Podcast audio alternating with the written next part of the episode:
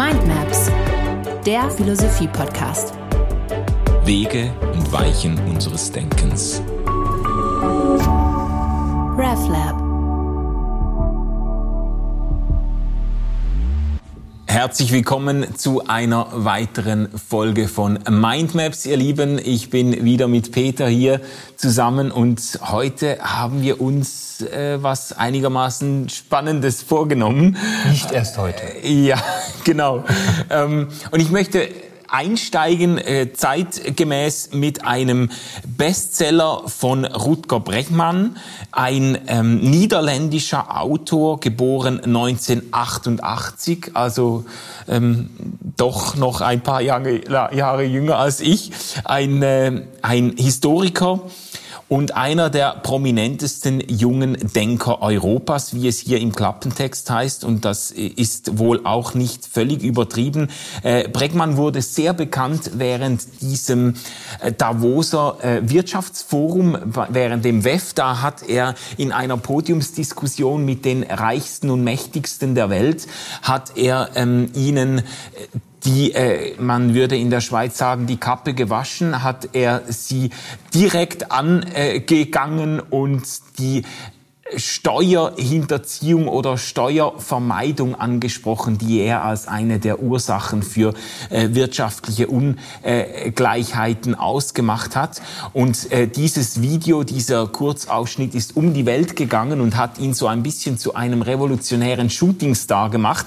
Er hat ein Buch veröffentlicht, ähm, schon vor dem Buch, mit dem ich hier eigentlich einsteigen wollte, aber das Buch heißt, ähm, äh, dieses erste Buch Utopien für Realismus Journalisten. Und da hat er sich äh, unter anderem eingesetzt für die Idee eines bedingungslosen Grundeinkommens. Er ist natürlich nicht der Einzige und nicht der Erste, äh, der diese Idee äh, formuliert und äh, befördert. Er hat sich da aber sehr äh, pointiert dafür ausgesprochen, äh, damit voranzumachen und eben in den Gesellschaften, auch europäischen Nationen, dieses bedingungslose Grundeinkommen Einkommen einzuführen. Und das Buch, das ich hier jetzt äh, mit dabei habe, ähm, und über das wir den Einstieg in unser Thema finden wollen. Das ist das Folgebuch von Rutger Bregmann und heißt Im Grunde gut in der deutschen Übersetzung, eine neue Geschichte der Menschheit. Und eigentlich liefert diese Buch, dieses Buch eigentlich den Hintergrund für sein Plädoyer für ein bedingungsloses Grundeinkommen. Weil nämlich äh, in der Diskussion, das kann man ja auch politisch beobachten, in der Diskussion um das bedingungslose Grundeinkommen immer wieder die Frage aufkommt, ja, was macht denn eigentlich der Mensch, wenn ihm einfach ein Salär ausbezahlt wird, ohne dass er dafür arbeiten muss? Und man merkt dann, ich finde das ein schönes Beispiel auch, wie so eine äh, politische Diskussion, eine politische Frage, die in der Schweiz und in Deutschland doch auch immer mal wieder äh, hochkocht und bei uns in der Schweiz wurde auch schon darüber abgestimmt.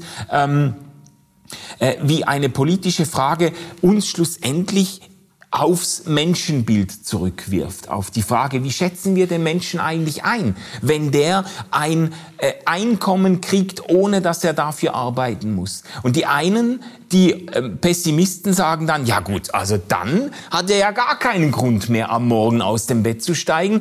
Dann wird er quasi sich auf diesem äh, Einkommen ausruhen. Das wird einen riesen Einbruch geben in der Wirtschaft. Das wird nicht zu verkraften sein, weil die Leute dann gar keine Motivation mehr haben zu arbeiten. Oder noch schlimmer, die werden das System unterlaufen. Die werden heimlich irgendwelche ähm, ähm, Jobs annehmen und Geld äh, verdienen und das nicht angeben und dann das bedingungslose Grundeinkommen zusätzlich einstreichen und da gibt es dann Systemschmarotzer und so weiter. Es gibt ganz düstere Szenarien, die da äh, beschrieben werden und andere sagen, nein, ähm, der Mensch, äh, der Mensch ist grundsätzlich arbeitswillig, grundsätzlich kreativ, der will was bewegen, der will einen Unterschied machen.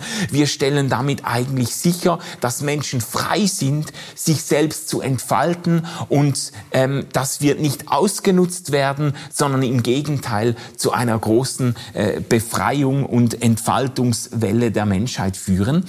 Ähm, Es ist klar, dass Rutger Breckmann als Befürworter dieses bedingungslosen Grundeinkommens sich eben für eine solche positive, optimistische Sicht des Menschen einsetzt. Und das legt er hier in einem Buch mit immerhin 450, 470 Seiten, legt er das dar. Ähm, Im Prinzip im Durchgang durch die Menschheitsgeschichte. Also es ist sehr lückenhaft, muss man sagen. Aber er, er steht da an ganz verschiedenen Stellen der Menschheitsgeschichte, stellt da seinen Fuß rein und versucht zu zeigen, dass der Mensch eigentlich sehr viel hehrere Motive hat, sehr viel äh, gutwilliger, wohlwollender, äh, altruistischer, empathischer eingestellt ist, als man es ihm oft unterstellt, äh, auch im Zuge einer sehr negativen äh, Anthropologie. Äh, Peter, das war jetzt mal so der, äh, die Anflugschneise. Äh, wir können uns äh, in dieser Folge unterhalten über die Frage, ist der Mensch wirklich gut? Und das hat schon viele bewegt. Wir sind ja in unserer Philosophiegeschichte so bei Kant und Hamann äh, angekommen, bei Lessing. Und jetzt ähm, könnten wir uns mal vielleicht anhand zweier Philosophen diese Frage etwas näher anschauen. Ja, in der Tat äh, hat Rutger Bregmann äh, Vorläufer, auf die er sich ja dann auch ausdrücklich bezieht, ja, genau. positiv. Genau. Und negativ die Frage ist nicht neu. Äh, die Ankündigung des Rowold Verlages, das darf ich also ergänzen, dass es sich hier um einen der bedeutendsten äh, neuen europäischen Denker handeln würde, äh, verwundert mich insofern nicht, äh, als eben auf der Homepage des Verlages eben auch ähm, deutlich gesagt wird, man müsse eben verrückte und auch unvernünftige Gedanken haben, um äh, in der Geschichte der Menschheit weiterzukommen. Also wenn wir diese beiden Voten nebeneinander stellen, dann bin ich zufrieden. Ich werde mein jetzt hier nur angedeutetes kritisches Urteil hoffentlich nachher noch mit einer Reihe von Argumenten vertiefen können. Okay. Ich halte das Buch für schwierig und gefährlich, um es von vornherein zu sagen. Äh, aber um jetzt von, von Urteilen und Meinungen wegzukommen, ist es tatsächlich gut, wir und das wollen wir ja in diesem Podcast. Wir beschäftigen uns mit äh, philosophischen Grundfragen und versuchen Dinge philosophisch ähm, zu klären. Und zwei Bezugsgrößen sind in diesem Zusammenhang besonders wichtig. Das eine wäre eben Jean-Jacques Rousseau, die schillerndste, interessanteste und auch widersprüchlichste Figur der französischen Aufklärung. Seine Lebensdaten 1712 bis 1778. Ähm, ein, eine Figur, die äh, ungeheuer spannungsvoll ist, die sehr, sehr interessant ist, die zum Katholizismus übertritt, die mit den französischen Aufklärern, die Atheisten sind, die der Roi Condorcet zusammenarbeitet und dann tritt er noch wieder zum, zum Calvinismus über und so weiter. Ist also religiös auch sehr, sehr engagiert äh, Staatsphilosoph, Geschichtstheoretiker, wie wir sehen werden, Zivilisationskritiker, das interessiert uns jetzt wahrscheinlich gleich mit am meisten, und eben auch Erziehungstheoretiker, dieser wahnsinnig wichtige Erziehungsroman Emil, der toppt den noch, da sind also deutlich mehr als tausend Seiten. Ähm, wir haben äh, eine Schrift von ihm, eigentlich zwei, die jetzt besonders interessant sind im Hinblick auf diese anthropologische Grundfrage. Ja. Es gibt äh, im Jahr 1750, in der Mitte des 18. Jahrhunderts, eine Ausschreibung der Akademie der Wissenschaften mit der Frage, ich zitiere, ob die Wiederherstellung der Wissenschaften und der Künste zur Läuterung der Sitten beigetragen hat. Mhm. Und dann schreibt er da ein dickes Buch dazu. Und der Ausgangspunkt, den er quasi axiomatisch festhält und von dem alles andere abhängt, ist ein sogenanntes Dekadenzmodell. Ja. Das heißt, die ganze Geschichte der Menschheit ist eigentlich, abgesehen von ihrem Beginn, nur Verfall.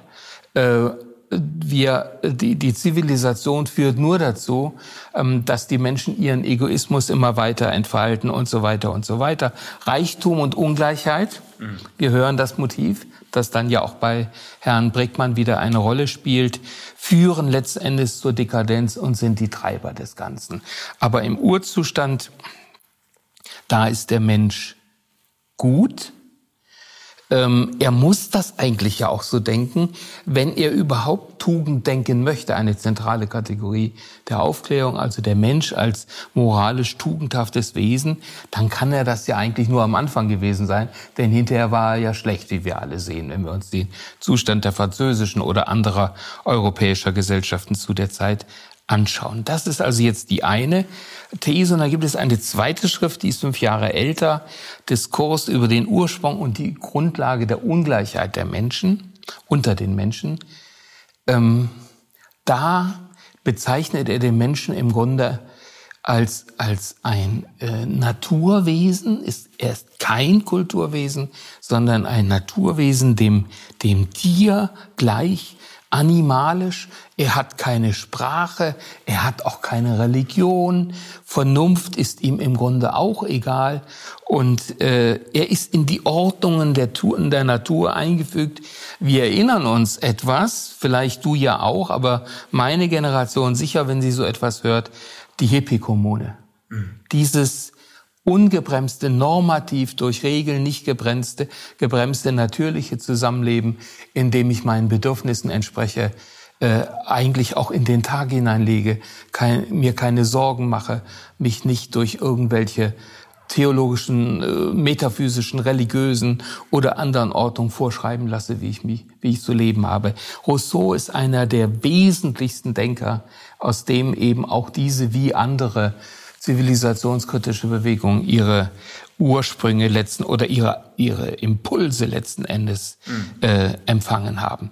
Und hier haben wir äh, den, die eine Seite, er bezieht sich ja ausdrücklich auf ihn, äh, die dann betont, der Mensch, wenn nicht die Zivilisation, wenn nicht andere Menschen hinein agieren, ähm, dann ist er gut. Ja, ja. Äh, ich wollte nur kurz nachhaken. Ähm, du hast gesagt, das war ein äh, Preisausschreiben. Und wenn es mir recht ist, das erste Preisausschreiben, wo es um die Frage nach der äh, Rolle von Wissenschaft und Künsten in der für die Sittlichkeit des Menschen geht. Ja. Dieses Preisausschreiben hat er gewonnen. Das hat ihn auch bekannt gemacht. Da hat er den äh, ersten Preis äh, für erhalten. Und das ist doch einigermaßen bemerkenswert, äh, weil er ja eigentlich eine These vertritt, die, die in der Aufklärung Aufklärung völlig quer steht, ja. weil natürlich intuitiv im aufklärerischen, äh, sage jetzt mal Fortschrittsoptimismus war natürlich klar, ja selbstverständlich tragen die Wissenschaften und die Künste ganz viel zur Sittlichkeit des Menschen bei und er sagt, nee, die machen alles nur viel schlimmer. Ja, ähm, richtig. Und hat trotzdem äh, damit den ersten Preis gewonnen, und eigentlich so seinen, äh, seine äh, erste Bek Bekanntheit erlangt. Ähm, das äh, da war er eigentlich recht mutig. Das, äh, das steht irgendwo auch äh, quer zu vielem, was man, was man erwartet hat damals. Äh, vollkommen richtig. Also er war ein sehr origineller Geist, was sich ja nicht nur an den vielen Gebieten zeigt, mit denen er sich beschäftigt hat, sondern auch das unkonventionelle Verhalten gegenüber den weltanschaulichen Richtungen der damaligen Zeit. Ja. Also äh, er hat sehr, sehr konsequent seine eigenen Denkansätze äh, verfolgt, das muss man natürlich sagen. Und er ist, äh, wenn du schon mal ein bisschen tiefer gräbst, er ist natürlich auch einer der Impulsgeber für die neueren sozialökologischen Bewegungen gewesen.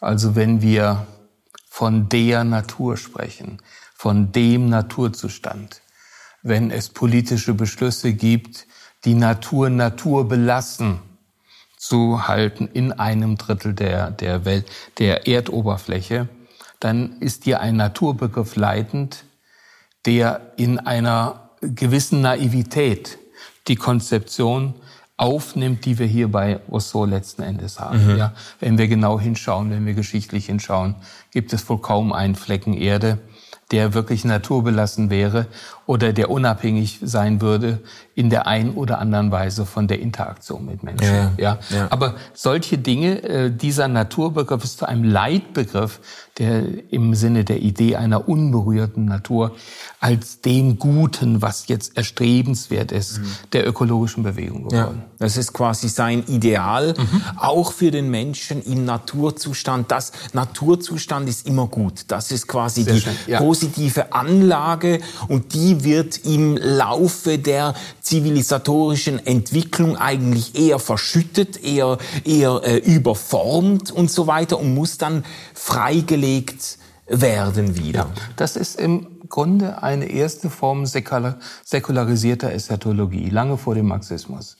Also dies, das ist dieses Dekadenzmodell, das erste, das Anfängliche ist das Wahrhafte mhm. und es ist das Gute und äh, das ist im Grunde das Paradies, aus dem wir irgendwie herausgefallen sind, weil wir ja eben nicht mehr wie Tiere unterwegs sind, äh, uns in einer natürlichen Ordnung bewegen und daran glücklich sind, sondern wir geben uns Regeln. Es kommt zu sozialen Unterschieden, es kommt zu Ungleichheit, wir entwickeln Reichtum, demgegenüber sind arme Menschen dann auch wieder da. Es kommt zu Schichtungen in der Gesellschaft. Und das letztendlich, diese Entwicklung ist also dann die, ja, äh, der ist nicht nur der Sündenfall, sondern dann eben die Unheilsgeschichte, die daraus letzten Endes resultiert. Mhm. Mhm. Ja. Also, dass sich dieses Konzept insgesamt zu vergegenwärtigen, hat, glaube ich, relativ viel Sinn. Ja. Und der, äh, der Gegendenker, ähm, der ist jetzt deutlich älter. Ich glaube, man, man, äh, man ist schon ein bisschen schwierig zu sagen, ist ein Frühaufklärer, aber de facto ist er es. Ähm, Hobbes, 16. bis 17. Jahrhundert, da auch nur kurz die Lebensdaten 1588, das 16. Jahrhundert als Reformationsjahrhundert, um das mal deutlich zu machen. Mhm. Ja. Einige sprechen dann noch vom Spätmittelalter bis 1679. Aber da ragt er eben in der zweiten Hälfte seines Lebens dann wirklich auch schon in die Frühaufklärung letzten Endes mit hinein. Und äh, Hobbes, ein Theoretiker, britischer Theoretiker, der angesichts der Übermacht des englischen Königshauses und der politischen Institutionen denkt. Und äh, er ist ein, ein, ein äh, Politikphilosoph, ein Gesellschaftsphilosoph und ein Naturrechtler. Und seine zentrale These lautet, und die ist hochspannend, es gehört zu den natürlichen Rechten des Menschen, dass er ein, ein durch sein eigenes Ermessen allein bestimmtes Recht auf alles gekennzeichnet ist. Also so wie ich existiere, habe ich das Recht, mir alles zu nehmen, was mir, was ich nehmen will und es zu dem meinen letzten Endes zu machen. Und ähm, das ist natürlich eine, ein sehr interessanter Ausgangspunkt. Vor allen Dingen dann, wenn man sich klar macht, dass dieses Recht dieses natürliche Recht, das nicht begrenzt werden kann, objektiv, ähm, allen Menschen zusteht. Und die daraus resultierende äh, das daraus resultierende Ergebnis lautet natürlich, da dieses Recht allen zusteht, ist der Naturzustand des Menschen eben nicht gut, sondern der Naturzustand des Menschen ist ein universaler Kriegszustand. Im Prinzip stehen wir in einer ständigen Auseinandersetzung, einem ständigen Konflikt mit unseren Mitmenschen um das, was wir für unser Recht halten und was wir womöglich dann eben auch äh, natürlich durchzusetzen versuchen. Ja. Und dann, äh, aber das interessiert uns ja jetzt etwas weniger, nur um zu sagen, wie es dann weitergeht. Äh, um diesen Kriegszustand zu beseitigen, verständigen sich dann die Einzelnen darauf, dass sie die ihnen äh, übertragenen Rechte delegieren an eine objektive Des, äh, Instanz, es gibt da diese berühmte Schrift äh, Leviathan, mhm. äh, in der er das dann konzipiert. Und äh, diese Institution hat dann auch das Gewaltmonopol und sorgt dafür, dass wir nicht ständig Angst davor haben müssen, dass uns die Nachbarn die Tür eintreten ja. und sich holen, was sie wollen. Also schon an vielen Stellen wirklich geradezu überkreuz mit Rousseau. Also ja, Hobbes deutlich.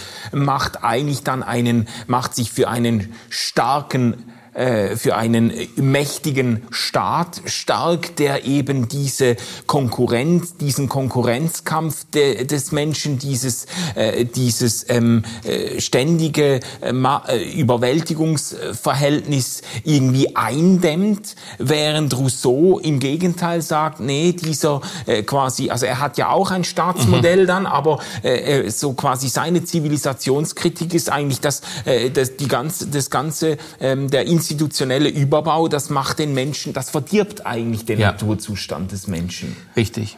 Und beide haben ihre Langzeitwirkung bis in die Gegenwart hinein. Bei Rousseau haben wir dann eben den Gedanken, der auch von den Aufklärern dann aufgenommen und weitergetragen wird bis in gegenwärtige Konzepte einer Reformpädagogik hinein. Wenn du den Menschen nur wirklich richtig laufen lässt, wenn du ihn befreist von negativen Umständen, dann wird er eben auch zeigen, dass er seinem Wesen nach gut ist, ja. Ähm, und wir haben auf der anderen Seite, also bestimmte humanistische, säkulare Konzeptionen greifen darauf zurück. Übrigens, das muss natürlich in diesem Zusammenhang hier auch erwähnt werden, in einem bewussten Gegensatz zu einer Sündenlehre und Anthropologie, wie wir sie im Bereichen des christlichen Glaubens haben. Ja. Einer negativen Anthropologie, ähm, die in völlig unterschiedlicher Weise ausgeformt sein kann.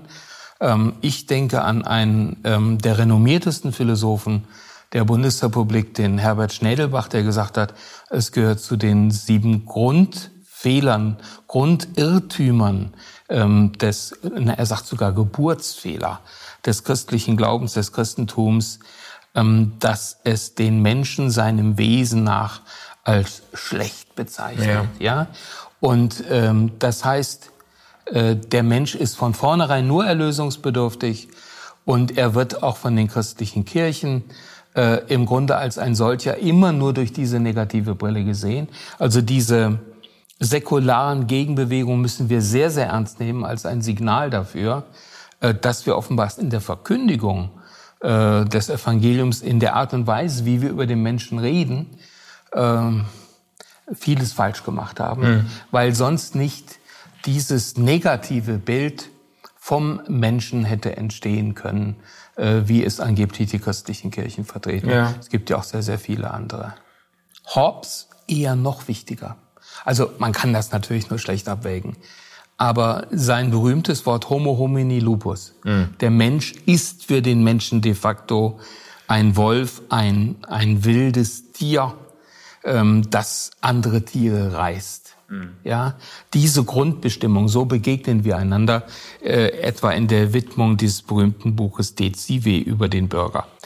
Und Ludwig Feuerbach, einer der führenden Humanisten des 19. Jahrhunderts, der ja Karl Marx im Grunde seine Anthropologie und Religionskritik geschrieben hat, wo Marx dann sagt, äh, die Kritik der Religion ist für Deutschland im Wesentlichen beendigt und er meint damit Feuerbach. Äh, Feuerbach sagt dann, nein, nicht Homo homini lupus, sondern endlich Homo homini deus. Der Mensch soll für den Menschen Gott sein. Der Mensch soll für den Menschen das letzte Ziel seiner Anstrengungen letzten Endes sein. Also das ist sicherlich dann auch, äh, auch wenn er ihn jetzt nicht äh, breit erwähnt, das ist sicherlich ein, ein Ahne in dieser philosophischen Ahnenleiter, die wir hier vor uns haben. Meinst du jetzt bei Rutger Breckmann? Ja, ja, bei, ja, ja, ich habe auf das Buch gezeigt ja. von Breckmann. Klar. Ja. Also das ist nichts Neues. Äh, wir haben diese Dinge im Grunde dann eben schon bei Ludwig Feuerbach so formuliert, dass er, dass er im Grunde sagt, ähm, das Wesen der Theologie ist die Anthropologie. Wir müssen auch den christlichen Glauben jetzt so lesen, wir müssen ihn so transformieren, dass überall da, wo von Gott die Rede ist, ist eigentlich vom Menschen die Rede. Mhm. Und die Anerkennung, die die christliche Religion einem fernen, weltenfernen Gott gibt, die verdient eigentlich der Mensch. Und das bringt er auf den Nenner Homo homini deus. Und dieser Nenner ist wiederum eine Gegenübersetzung zu dem Homo homini lupus, zu dieser extrem negativen Bestimmung ja. des Menschen. Aber wo würdest du dann, wenn wir bei der Wirkungsgeschichte sind, du hast jetzt Feuerbach erwähnt, der das bewusst abwandelt, das Diktum ja. äh, von Hobbes, aber wo würdest du denn heute jetzt sagen, wo wirkt denn Hobbes nach? Ist das in, äh, ich sage jetzt mal, in Staatstheorien, die eine ganz starke Law und Order äh, Policy verlangen, die quasi das Gefühl haben, äh, man muss jetzt in den USA teilweise die Gefängnisse füllen äh, mit Leuten, die sich nicht, äh, nicht zivilisieren lassen? Oder äh, ähm, wo würdest du sagen, wo wirkt das nach? In ähm, tatsächlich konservativen Staatstheorien. Ja. Da ist es der Fall. Ähm, in Theorien, die ähm, dem Staat eine Staat, starke staatliche Ordnungsfunktion geben. Also das da wirkt das im Prinzip nach. Ja. Wir haben im Bereich der liberalen Demokratien natürlich vorwiegend dieses äh, optimistische Menschenbild, äh, was ja etwa im politischen Liberalismus darauf hinausläuft, befreit den Menschen von seinen Fesseln und er wird sich so entfalten, dass es ihm, aber auch der Gesellschaft insgesamt dadurch besser gehen ja. wird. Ja. ja weil das wollte ich vorhin einwerfen im Blick auf Rousseau. Ich habe so aus meiner Laienperspektive heraus schon den Eindruck, dass sich pädagogisch äh, Rousseau sehr stark durchgesetzt hat. Wahrscheinlich auch im Übergang irgendwie der letzten Generationen ist man doch zur Überzeugung gelangt, äh, Kinder sind eigentlich nicht unbedingt junge Wilde, die man zuerst zivilisieren muss und denen man quasi die Hörner äh, äh oder die, die Kanten und Ecken abschleifen muss, sondern äh, Kinder sind äh, die unschuldigen Naturwesen sind, die unschuldigen äh, Ursprungsmenschen und man muss eigentlich dafür sorgen, dass das zur Entfaltung kommt, was schon in sie hineingelegt ist. Es ist, wenn ich das wahrnehme, auf weiten Strecken pädagogisch weniger der Gedanke, dass man von außen jetzt Dinge in die Kinder hineinlegen ja. muss oder sie jetzt irgendwie auf Spur bringen sollte oder ihnen jetzt, äh, keine Ahnung, Tugenden antrainieren müsste, sondern eher, dass man ihnen Freiräume Räume gibt, um zu entfalten, was da Gutes in ihnen schon drinsteckt. Ja. Also das, ich habe das Gefühl, das ist sehr stark hier diese Denkvoraussetzung von, von Rousseau, dass wir bei Kindern eigentlich noch die unverdorbenen Menschen vor uns haben, bis hin zu einer gewissen, manchmal auch äh, einer naiven Bewunderung von Kindern oder sogar der Vorstellung, dass wir das äh, manchmal auch infantilisierenden Tendenzen, dass man das Gefühl ja. hat, wir müssen wieder so äh, werden halt, wie die Kinder es sind und zu dieser ursprünglichen Naivität, Naivität. und Unmittelbarkeit also, der Welterfahrung zurückfinden. Ja, richtig, ja. Das sind Leitideen und wir haben ja vor 30 Jahren dann auch eine, ein, das Aufblühen einer Theorie gesehen, die inzwischen vielfältig kritisiert worden ist, von der man dann auch sagt, sie hat sich überlebt. Aber sie ist natürlich auch russischen Ursprungs.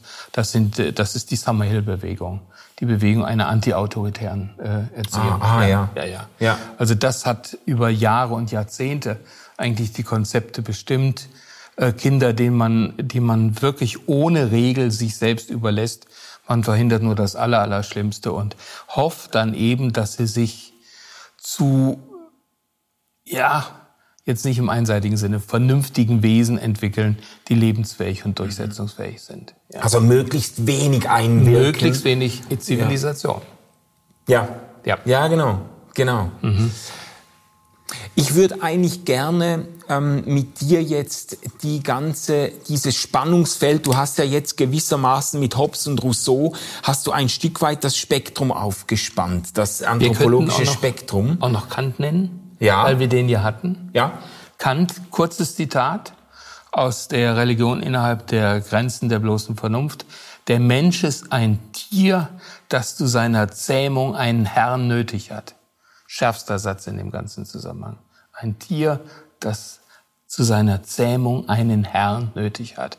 Also Kant würde eher in die Hobbes-Fraktion gehören. Mhm. Das nur nebenbei. Ja, aber äh, wahrscheinlich würde er mit dem Herrn eher die Vernunft als den Staat meinen, oder ist das? Äh, ja, äh, letzten Endes beides. Das, das lässt sich ja sowieso in, im äh, Preußen Friedrichs nicht, nicht wirklich voneinander trennen. Mhm.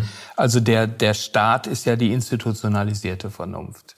Äh, vor allen Dingen dieser dem Anspruch nach aufgeklärte äh, Staat mit einem aufgeklärten Machthaber.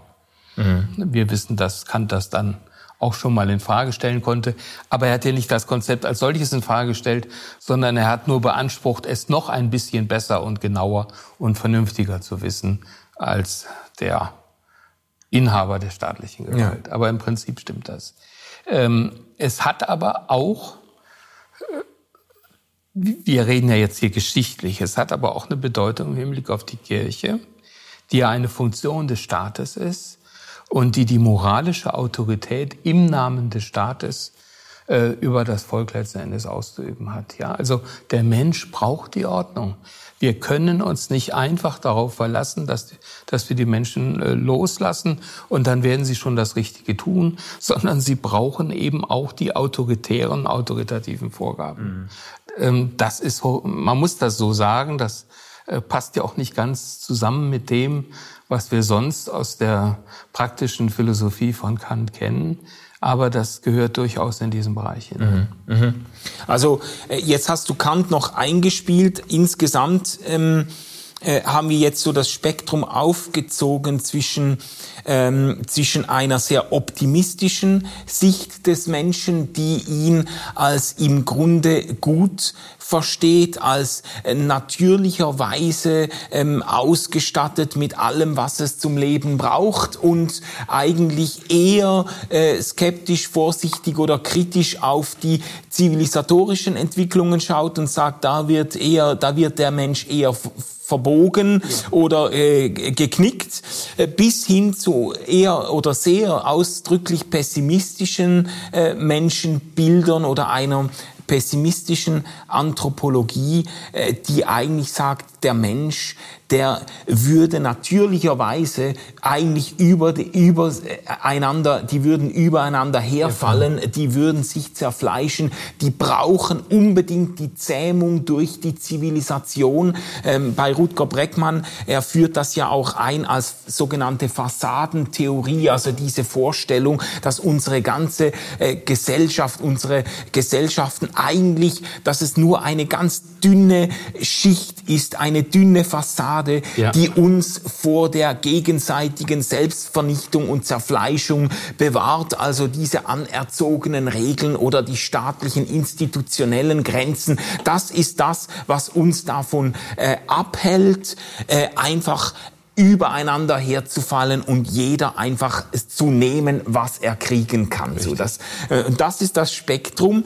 Ich würde jetzt vielleicht, bevor wir das theologisch versuchen noch einzuholen, ähm, würde ich gerne noch so eine popkulturelle Perspektive einspielen, weil mir das immer wieder aufgefallen ist. Es gibt eine ganze Reihe von TV-Serien, ich würde sogar sagen, es gibt ganze Genres, die eigentlich genau ähm, von dieser Spannung auch leben. Ich denke vor allem an diese äh, vielen äh, unzähligen apokalyptischen TV-Serien, die es auf Netflix und Disney und HBO und wo auch immer gibt.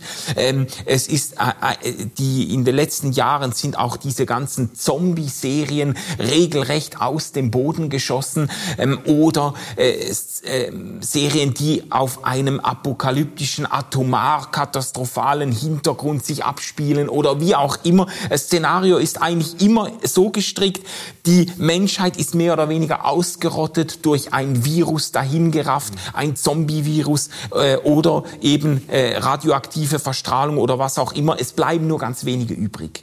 Äh, die staatlichen Institutionen sind eingebrochen. Es gibt keine Nationalstaaten mehr, es gibt keine Polizei mehr, nichts mehr. Äh, die äh, institutionellen äh, Grenzen sind aufgestellt gesprengt. Und jetzt, das wird ja alles so hergestellt als Versuchsanordnung, um jetzt die Zuschauer ähm, reinzuziehen in eine Geschichte, die zeigt, was passiert dann eigentlich, wenn noch 100, 200 Menschen übrig bleiben und keine Polizei und nie, niemand mehr eingreift. Was passiert dann? Und ich würde sagen, die Antwort, äh, die die meisten Serien darauf geben, ist ambivalent. Einerseits ähm, äh, schlagen sie sich auf die Seite von Hobbes und zeigen in eigentlich allen Serien, die ich kenne, also The Walking Dead oder The Hundred oder Falling Skies oder was es da gibt, überall wird dann eigentlich gezeigt, dass nicht die Zombies oder nicht die Aliens, die die Welt erobert haben, der letzte Feind des Menschen ist, sondern dass der Mensch sich selbst zum letzten Feind wird, dass dann Fraktionen entstehen, die sich um die übrig bleibenden Ressourcen bekämpfen und bekriegen, äh, dass Intrigen und Betrug und so weiter stattfindet. Aber äh, die ganzen Serien, die würden sich gar nicht über mehrere Staffeln halten, wenn nicht eben auch die andere Seite äh, gespielt würde, nämlich äh, Menschen, die sich füreinander einsetzen, die empathisch sind, die barmherzig sind, die sogar sich selbst hingeben. Ganz viele Geschichten in The Walking Dead und anderen Serien, wo man, wo Leute sich aufopfern und sich den Zombies zum Fraß vorwerfen, um eine Gruppe anderer ja. zu retten und so weiter. Also es sind beide Narrative, sage ich jetzt mal, sind präsent und machen auch die Spannung dieser Serien aus. Mhm. Wenn äh, ich kann mir nicht vorstellen, eine Serie, die sich lange hält, die ganz auf die Seite von Hobbes fällt, weil da wahrscheinlich in der ersten Folge die ganzen Menschen sich gegenseitig schon erledigen würde. Da gibt's keine Geschichte mehr zu erzählen. Ja. Ähm, also das einfach als so als popkulturelle Perspektive und nicht nur als das. Ich habe das Gefühl, die Popularität dieser Serie, Serien oder dieses Genres auch auf dem Hintergrund der zeitgeschichtlichen Zuspitzungen, äh, Klimakatastrophe, Krieg in der Ukraine äh, und so weiter, also die ganze äh, äh Corona, natürlich Corona-Pandemie und so, ähm, ähm, auf dem Hintergrund zeigt es auch, was Menschen beschäftigt. Also die, die Menschen, Millionen von Menschen setzen sich mit diesem Gedankenexperiment auseinander. Was passiert? Wenn nur noch wenige übrig ja, bleiben. Ja. ja. Und äh, die Menschen sind offenbar daraufhin ansprechbar. Und die, die Aliens oder äh, die Zombies sind eben die, die nicht so sind wie wir. Ja. Es sind die anderen, es sind die Fremden. Bei den Zombies und auch bei den Aliens, das sind eigentlich die, die wir abschießen dürfen.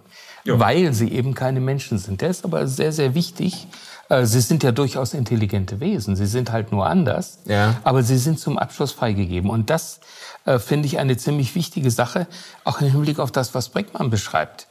Ähm, also wir haben natürlich, davon lebt das Buch ja, äh, dass immer wieder Geschichten erzählt werden darüber, wie Menschen, die zu einer Gruppe gehören, einander helfen, hilfsbereit sind, sich aufopfern, füreinander da sind und so weiter und so weiter. Und das soll dann im Grunde, das überschreibt dann die anderen Geschichten, die er vorfindet und sagt, guck mal, aber eigentlich ist das doch das Dominante. In Wahrheit sieht es, glaube ich, tatsächlich so aus, dass wir vor einem ambivalenten Phänomen stehen. Ähm, und diese Differenzierung kann uns, glaube ich, weiterhelfen. Gegenüber denen, von denen wir glauben, dass sie zu uns gehören, sind wir großzügig. Mhm. Ähm, in der Gruppensoziologie haben wir die, den Begriff ähm, der Eigengruppenbevorzugung in Hunderten von Experimenten bewiesen. Also Leute, die zu uns gehören, behandeln wir immer großzügiger, ander, barmherziger und so weiter als die, die nicht zu unserer Gruppe gehören. Ja. Oder Selbstrekrutierungsmechanismus. Wir holen die Leute dazu, die so sind wie wir und die anderen scheiden wir aus. Ähm, das heißt, Inklusion auf der einen Seite, Hilfestellung, wenn du so willst, Humanität, gut ja. sein, aber genauso das andere, Exklusion, Ausschließung, äh, auch um der eigenen Sicherheit willen und um der Sicherheit der eigenen Gruppe willen. Ein elementares Misstrauen, am besten die Vernichtung der anderen, die uns bedrohen, weil sie eben nicht so sind wie wir selbst. Mhm. Und ich würde mindestens, das wäre ein erster fetter Punkt der Kritik, äh, diese, diese äh, Unterscheidung bei ihm erwarten.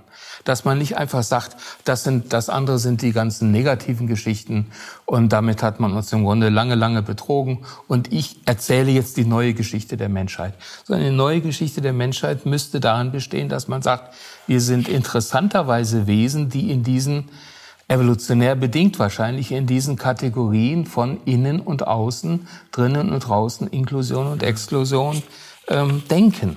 Ja. In der, ich will mal den Befund noch mal stärker machen.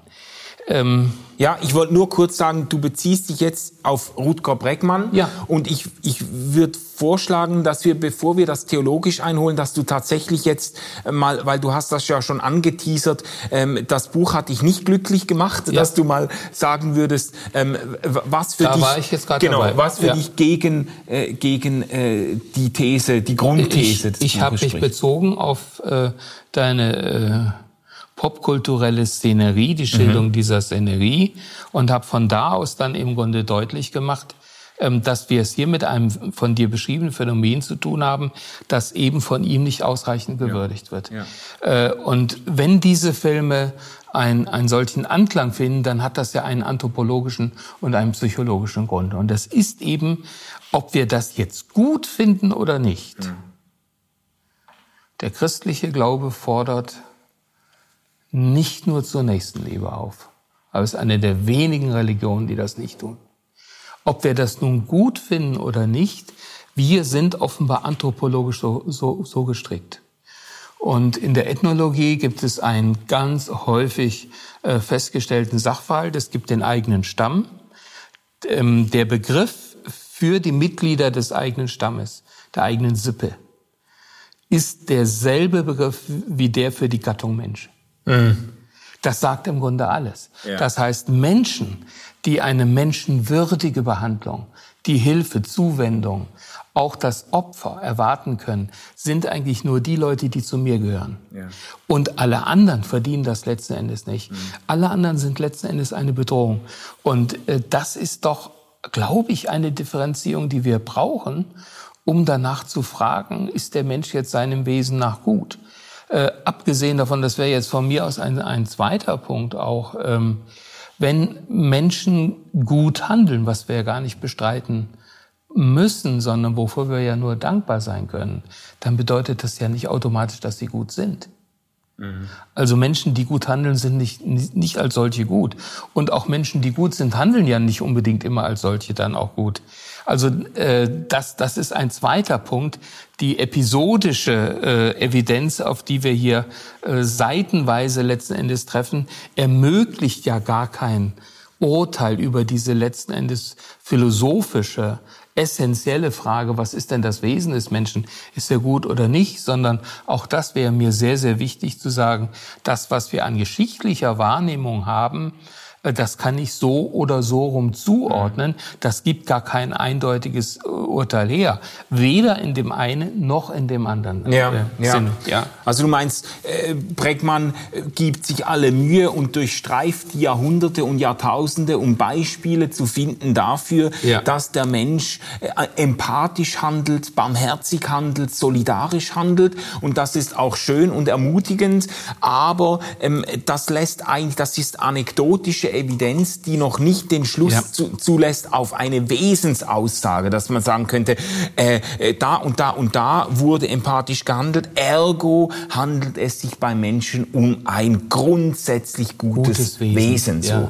Und nur kurz noch, ähm, ja. du hast vorhin gesagt, ähm, nur zum Verständnis, äh, zur Klärung, du hast gesagt, das Christentum ähm, ist eine der wenigen oder einzigen Religionen, die den Menschen nicht nur zur Nächstenliebe auffordert. Du meinst nicht nur zur Nächstenliebe, sondern auch zur Feindesliebe. Ja, ja. richtig.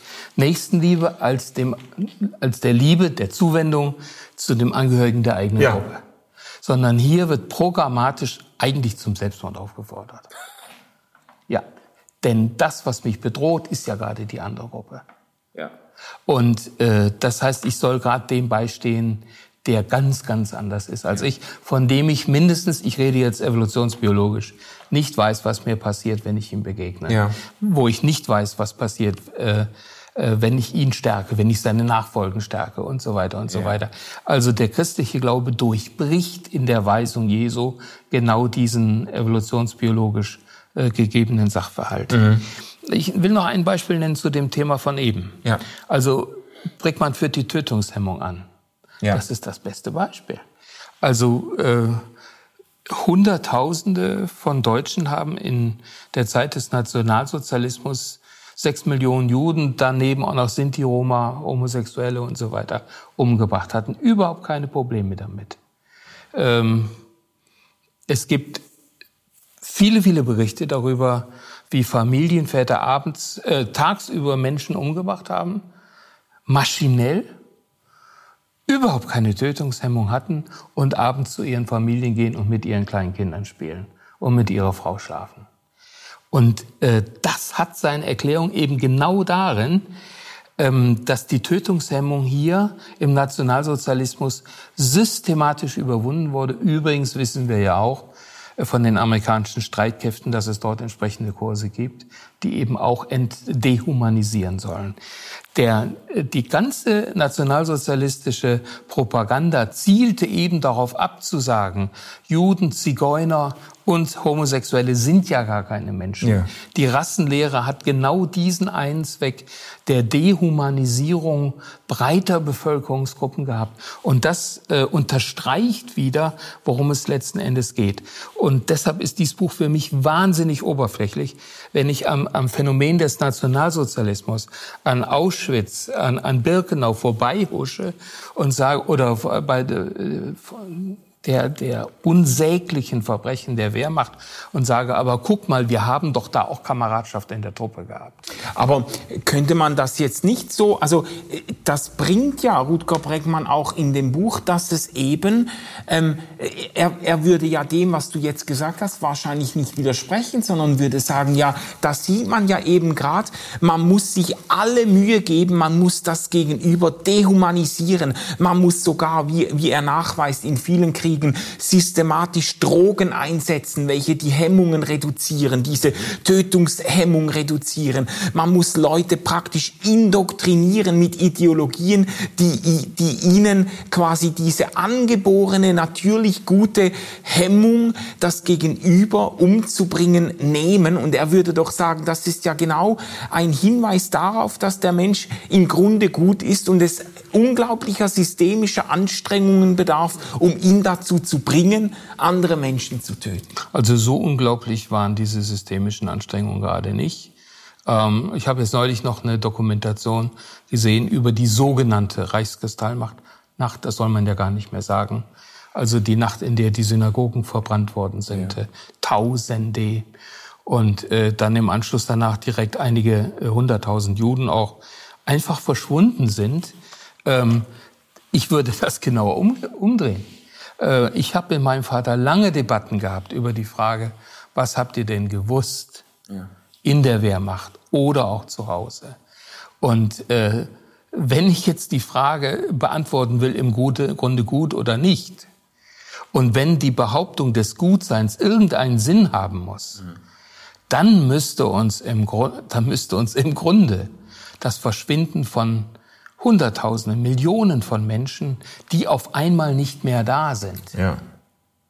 doch etwas mehr stören. Mhm. Und dass das nicht passiert, zeigt eben, wie ambivalent der Mensch in seinem Wesen letzten Endes ist. Mhm. Er ist eben so prägbar, dass ich eben nicht sagen kann, die Gewissenshemmung äh, ist eben nicht überwindbar. Es gibt da eine äh, ja, es gibt da eine Tötungshemmung, die, die ich nicht beseitigen kann, sondern es ist offenbar sehr, sehr leicht, mit einigen äh, psychologischen Manipulationen das auch zu erreichen. Mhm. Ja. Also du, du würdest sagen, jetzt gerade äh, ähm, diese äh, Nacht der Synagogenverbrennungen und die äh, Folgetötungen zeigt, das hat natürlich seine Vorgeschichte gehabt, jahrelang der äh, auch der äh, der antisemitischen Propaganda und so, aber es ist dann doch ohne großen äußeren Zwang dazu gekommen, dass ja. ganz viele Menschen sich da eingeklinkt haben und selber zu Täter wurden. Ja, ist richtig.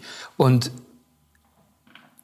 wenn wir jetzt tatsächlich, ich kenne ja die Theorien auch alle, äh, über das Zustandekommen äh, des Antisemitismus und seine Macht in, im sogenannten Dritten Reich reden, dann muss man natürlich auch sagen, wenn wir alle im Grunde so gut sind und, und uns die Menschenwürde des Nächsten bewegt, warum haben dann rassistische Theorien ein so leichtes Spiel gehabt, wie sie sie angefangen mit dem Kaiserreich hatten, ja. ja. Es fängt ja nicht im Nationalsozialismus oder in der Weimarer Republik an, sondern sehr, sehr viel früher. Warum sind wir denn bereit, äh, von unserer Vorurteilsstruktur her auf solche Vorurteile eigentlich zuzugehen? Die Antwort ist natürlich ganz einfach. Weil ich persönlich und die Gruppe, zu der ich gehöre, soziale und materielle Vorteile davon ja. hat. Ja. ja, aber das hat mit Gutsein dann nichts mehr zu tun. Ja. Mhm. Ich, ich halte das Buch für gefährlich, weil es für lebensgefährlich, weil es die Probleme, vor die das Zusammenleben von Menschen, die so ambivalent angelegt sind, stellt, weil es sie eben banalisiert und verniedlicht. Mhm.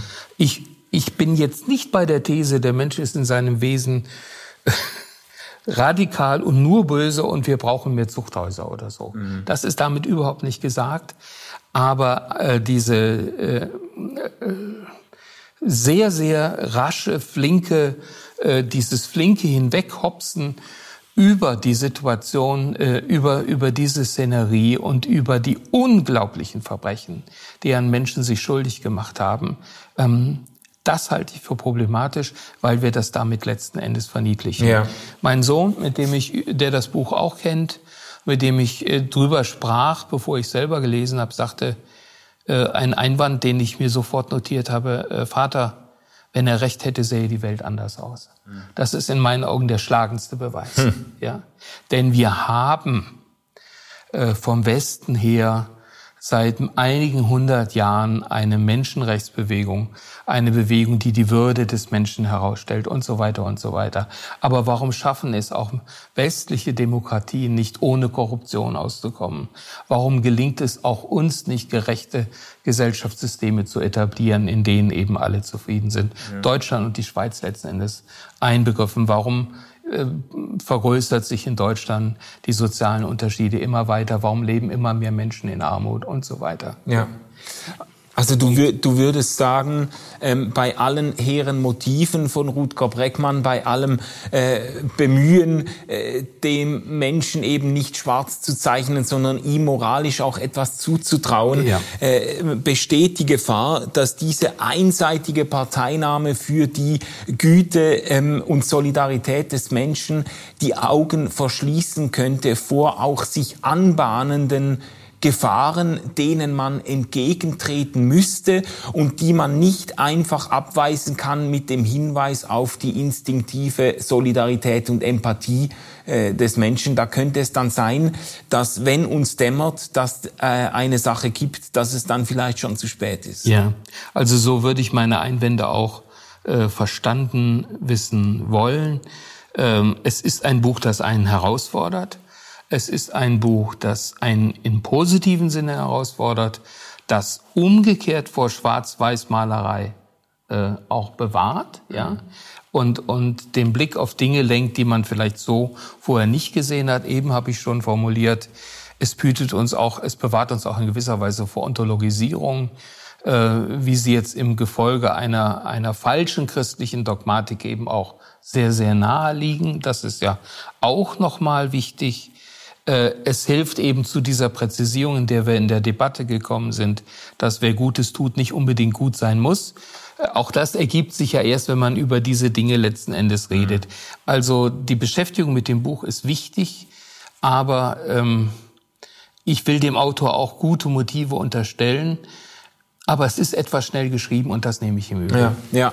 Äh, ich würde das jetzt gerne noch eine theologische Runde weiterdrehen und ich muss was einstreuen, auch ein persönliches Statement, weil ich habe das Buch gelesen vor ein, zwei Jahren und ich kann, ich muss sagen, das Buch hat mir wahnsinnig gut getan. Und ich habe das schon, das war für mich schon fast eine seelsorgerliche Erfahrung, dieses mhm. Buch zu lesen. Und zwar auf dem Hintergrund eben eines sehr, sehr ich sage jetzt mal, einer sehr düsteren Anthropologie, die ich aus meiner kirchlichen Sozialisierung mitbekommen habe, die dem Menschen sehr wenig zutraut und die eigentlich so ein bisschen drauf getrimmt ist, mit dem Schlechtesten zu rechnen. Und für mich war das schon fast eine befreiende und auch seelsorgerlich wohltuende Erfahrung, diese Geschichten zu hören und zu merken, nein, es, es, es muss nicht so sein, dass wir übereinander herfallen äh, äh, und jeder sein äh, eigenes äh,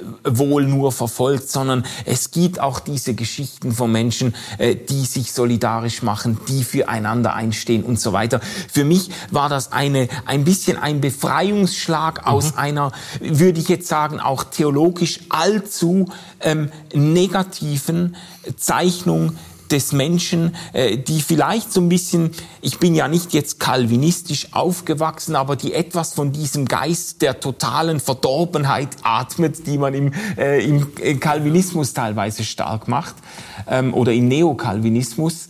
Ähm, ich würde das jetzt, würde das gerne mit dir noch vertiefen, weil es, für mich gibt es auch theologisch diese Ambivalenz. Einerseits diese Warnung vor einer äh, allzu naiven, optimistischen Sicht des Menschen, diese Einsicht, ja, wir sind aber zerbrochene ja. Wesen und ja. wir, wir scheitern an uns selbst immer wieder, wir sehen die, die, ähm, auch die ähm, Unreinheit unserer Motive, äh, erfahren wir selbst ständig und gleichzeitig gibt es aber auch diese Adelung des Menschen als Ebenbild Gottes und diese, diese, ähm, ähm, auch diese äh, Zuversicht, dass, dass doch Menschen einander auch zu ähm, Nächsten werden können.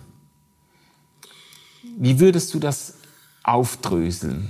Ja, als ich dir jetzt gerade so zugehört habe, ist mir noch eine andere Sache in dem Zusammenhang wichtig geworden. Ich schrecke auch deshalb aus philosophischen Gründen vor einer so fundamentalen Bestimmung des Menschen als im Grunde gut zurück. Wir haben ja im 20. Jahrhundert Bewegungen gehabt, die von dieser Voraussetzung ausgegangen sind. Die verschiedenen kommunistischen Bewegungen, mhm. sozialistischen, marxistischen. Und äh, ich, ich denke jetzt mal nur da an eine, in der das aller, allerdeutlichsten geworden ist, nämlich in dem Kambodscha Pol Pots, die Roten Khmer. Mhm. Die Voraussetzung war, der Mensch ist gut. Und er, äh, wenn er nicht gut ist, dann kann er sich ändern. Und wenn er sich nicht ändert, dann ist er böswillig. Und wenn er böswillig ist, was darf ich dann mit ihm machen? Ihn bestrafen ihn umerziehen und zur Not auch töten. Denn er schadet ja der Gemeinschaft. Das heißt, diese, diese sehr, sehr naive Bestimmung, mhm. dass der Mensch seinem Wesen nach gut ist, hat eine totalitäre Versuchung mitten in sich drin, jetzt gesellschaftspolitisch äh, und, und äh, sozialphilosophisch.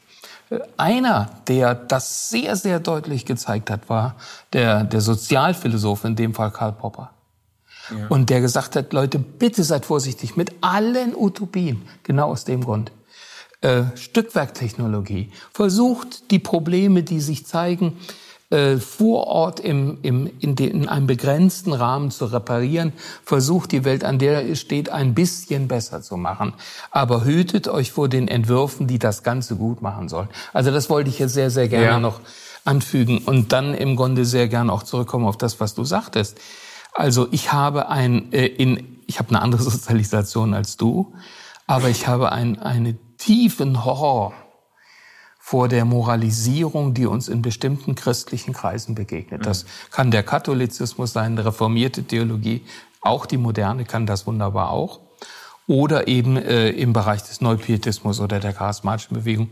Überall gibt es diese Versuche.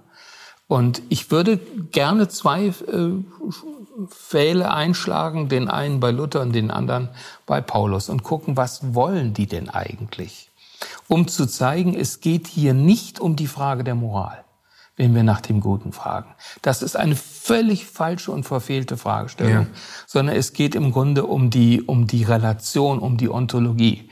Wenn Paulus im Römerbrief im dritten Kapitel ein ganzes Kapitel lang eigentlich nur wiederholt, da ist keiner, der ohne Sünde ist, auch nicht einer. Mhm. Da meint er nicht aller äh, katholischen Sündenregister. Jetzt haken wir mal ab, hast du nicht einen bösen Gedanken auch gehabt? Hast du nicht schon mal einen Groschen genommen oder so etwas? Mhm. Sondern da geht es um die grundsätzliche Getrenntsein des Menschen, das grundsätzliche Getrenntsein des Menschen von Gott. Der Mensch kann unglaublich viel Gutes tun, denn der tut das auch. Und es gibt jede Menge Atheisten und äh, Agnostiker, die sehr viel Besseres tun als der eine oder andere Christ. Mhm. Muss man keinen Moment bestreiten. Aber das ist biblisch nicht die entscheidende Pointe, sondern äh, von der biblischen Anthropologie her ist der Mensch ein Wesen, das davon lebt, dass es in Beziehungen steht. Vor allem in der Beziehung zu Gott. Gott, der uns heilsam begrenzt. Deshalb brauchen wir das. und aber auch in Be Beziehung zu den anderen Menschen, die uns auch heilsam begrenzen und die wir heilsam begrenzen. Das heißt, der Mensch ist Beziehungswesen und äh, Luther sagt dann, das Wesen des Sünders ist, ich darf noch mal was Lateinisches sagen, er ist homo ingovatus in se ipsum. Er ist auf sich selbst zurückbezogen. Mhm. Ähm, das heißt, er ist sich selbst in allem, was er tut, auch in dem, was er Gutes tut, das letzte Ziel seiner ganzen Bestrebungen. Das heißt, das kann nach außen wunderbar aussehen, aber letzten Endes dient es eben dann doch nur der Selbststabilisierung. Und das ist eine Pointe der christlichen Sündenlehre, die halte ich allerdings für sehr, sehr wertvoll. Wir brauchen Menschen, philosophisch formuliert, und auch eine metaphysische Instanz, die uns heilsam begrenzt, wenn wir uns nicht absolut verhalten wollen. Mhm. Und äh, dieses Absolutverhalten, dieses Gott spielen wollen, die Apotheose, die eine der Hauptversuchungen der Neuzeit und Moderne ist, die äh, um die geht es letzten Endes, wenn wir davon sprechen, dass der Mensch äh, seinem Wesen nach böse ist. Es meint keinen moralischen Sachverhalt. Mhm. Also ich finde das hilfreich und das leuchtet mir schon auch ein, diese Sicht auf den Menschen als auch ein irgendwie entfremdetes Wesen. Aber mhm. ich habe jetzt schon irgendwie das Gefühl, ja, wenn man das zu Ende denkt, wie du das jetzt mit dem in sich selbst verkrümmten Menschen und so, also führt das nicht dazu, dass man einfach unglaublich verdächtigend durchs Leben geht und eigentlich jeder, jeder Nachbarin, die einem einen Blumenstrauß vorbeibringt und jedem Mitarbeiter, der für einem noch etwas erledigt, damit man früher nach Hause kann und so weiter, überall immer ähm, äh, unlautere Motive unterstellt und sagt, ja, letzten Endes geht's denen doch allen um, um sich selbst. Und der Impuls ist ja dann sehr nahe, um zu sagen, ja gut, wenn jeder für sich selbst schaut, dann muss ich aber auch, auch schauen, dass ich zu meinem komme und sich dann nimmt, was einem zusteht. Und das führt ja dann, das wird ja dann fast schon zu einer selbsterfüllenden Prophetie, wo jeder das Gefühl hat, ja, es gibt sowieso keine wahrhaft selbstlosen Akte. Am Schluss des Tages versucht sich jeder selber durchzusetzen. Das heißt, jetzt muss ich auch auf die Hinteren stehen und schauen, dass ich zu meinem Recht komme. Und äh, weißt du, was ich meine? Das würde ja dann zu einer ganz äh, auch wirklich ähm, äh, äh, misstrauischen und missgünstigen Gesellschaft führen. Also ich kann dir in Teilen zustimmen, in anderen äh, Teilen würde ich äh, anders votieren. Ähm, ich würde jetzt nicht sagen, dass die Verdachtshermeneutik jetzt in allem äh, meinen Beziehungen jetzt die Oberhand gewinnt und so weiter und so weiter. Aber ich würde sagen, äh, wenn man darum weiß, wie der Mensch beschaffen ist, dann geht man etwas realistischer durchs Leben. Mhm. Und zwar angefangen mit sich selbst.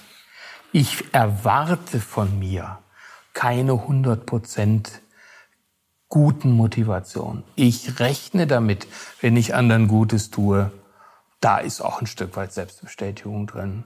Und das braucht der Peter Hempelmann vielleicht auch und so weiter.